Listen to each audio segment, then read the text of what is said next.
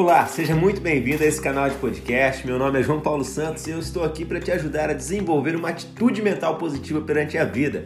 Esse é o episódio número 13 de uma série de 21 insights sobre o livro Arte de Lidar com Pessoas, de Jamil Albuquerque. Esse livro já vendeu mais de 220 mil cópias e a minha proposta é que no final desses 21 dias você tenha uma transformação na sua liderança. Se você topa esse desafio, fica comigo, se inscreve no canal e no final compartilha esse episódio para mais pessoas.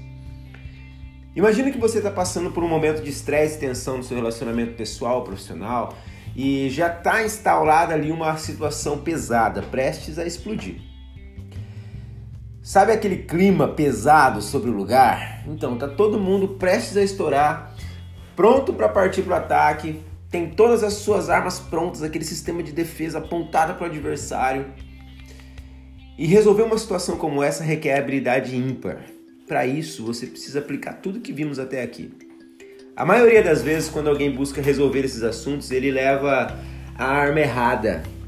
Estão todos ali como se fossem balões inflados ao máximo e a pessoa leva um palito de dente, sabe aquela cutucadinha, aquela espinhada final, aquele, aquela gota d'água que transforma, que transborda o copo e pronto, tudo explode, tornando uma situação difícil, uma situação impossível de uma hora para outra.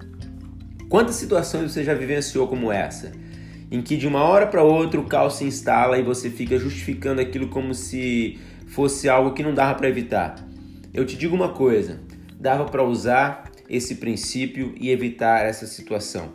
O que eu vou falar aqui é o primeiro passo para que isso se resolva de maneira adequada. Se a situação está complicada, todos estão prontos para atacar. Seja o responsável pela solução e não pelo caos. E isso é possível se você começar de maneira amigável. O efeito surpresa é uma estratégia de guerra muito utilizada e citada por muitos autores, como Sun Tzu na Arte da Guerra. E nesse caso, começar de maneira amigável é uma baita estratégia, um baita efeito surpresa. Se mostrar aberto a solucionar ao invés de incitar a confusão e caçar as bruxas faz com que aqueles que estavam prestes a perder seu centro de consciência, ou seja, perder o autocontrole, faz com que eles respirem fundo de forma a oxigenar o cérebro e dar espaço para que ele busque o melhor caminho.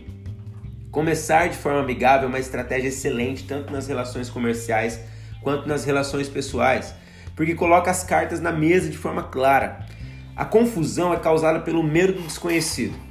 Eu não sei o que vai acontecer a partir desse ponto e por isso me, me preparo para me defender, independente do que aconteça. Como então eu posso combater o medo do desconhecido? Tornando ele conhecido, trazendo à luz da consciência as intenções claras daquele momento. Assim, ao invés de dar um tiro de 12 e explodir tudo, você percebe que pode usar uma chave de fenda e apertar um parafuso, ou lubrificar alguma coisa com óleo de máquina e fazer o negócio fluir novamente.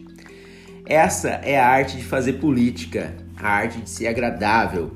O ímpeto, a ignorância, a força bruta é sim um caminho para você chegar no poder e já levou muita gente até os cargos máximos e vai continuar levando.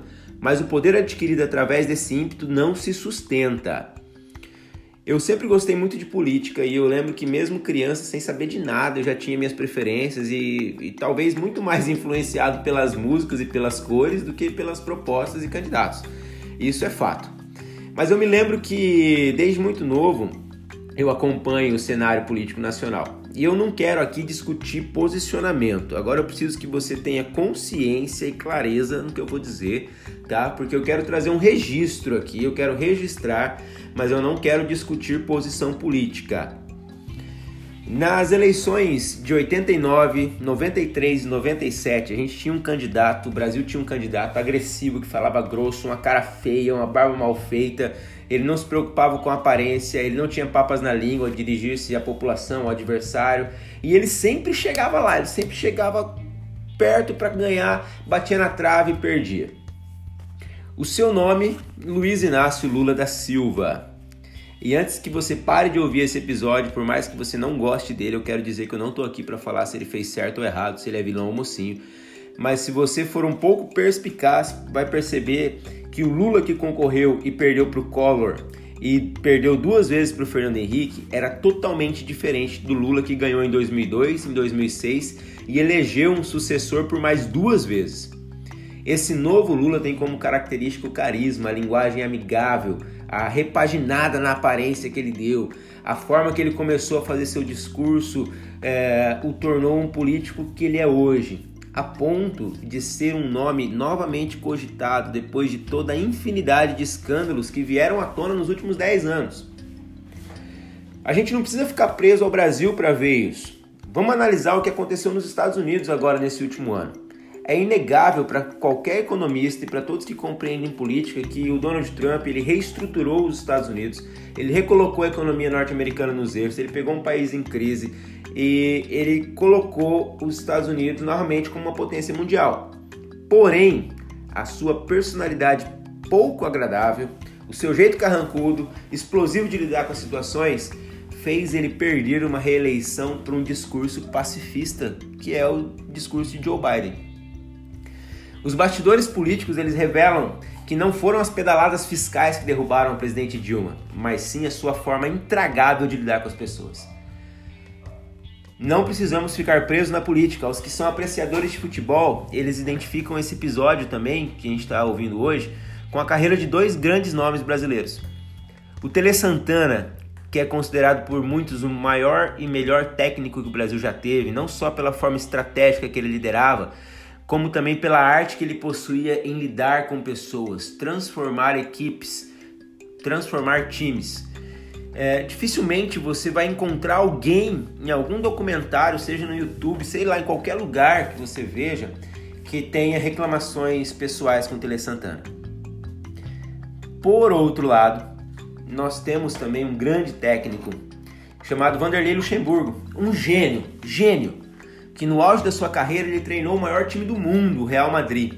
Os Galácticos do Real Madrid tinham as melhores peças do mundo e eles foram buscar quem para comandar essas melhores peças? Um time que tinha Ronaldo, que tinha Zidane, que tinha Beckham. Quem que eles foram chamar? Vanderlei Luxemburgo. Só que o que ele tinha de genial, ele tinha de genioso. Ele era arrogante, ele não sabia lidar com relações pessoais, ele era explosivo, ele era agressivo nos vestiários. E quando ele atingiu o ápice da sua carreira, o poder lhe cobrou essa habilidade que ele não possuía e derrubou ele de forma que até hoje, passado mais de uma década, sei lá quanto, há quantos anos já eh, que o Luxemburgo treinou o Real Madrid, e derrubou ele de tal forma que ele não consegue se recompor até hoje.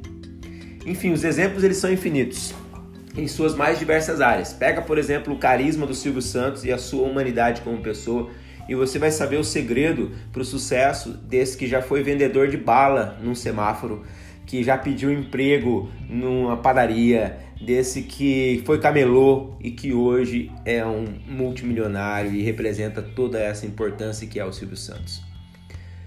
O poder ele não permite faniquito, ele não permite que você solta a tampa, que dá piti como desesperado. O poder ele requer habilidades sociais e a principal delas é começar de uma maneira amigável. Por isso, sempre que você iniciar qualquer conversa, seja ela boa ou ruim, comece de maneira amigável, seja cordial, utilize tudo isso a seu favor. E se você quiser encerrar os seus estudos sobre como lidar com pessoas por aqui colocar em prática tudo que eu te falei, tudo que nós estudamos, tudo que o Jamil traz nesse livro, com certeza você terá dado um salto incrível já na sua liderança. Se esse episódio fez sentido para você, compartilhe com mais pessoas para que todos possam, a partir desse conhecimento, tornar o ambiente um comum, um ambiente comum melhor para todo mundo. Lembre-se sempre, ser melhor para os outros e nunca melhor do que os outros. Compartilhe para que isso chegue até mais gente. Grande abraço, nos vemos amanhã.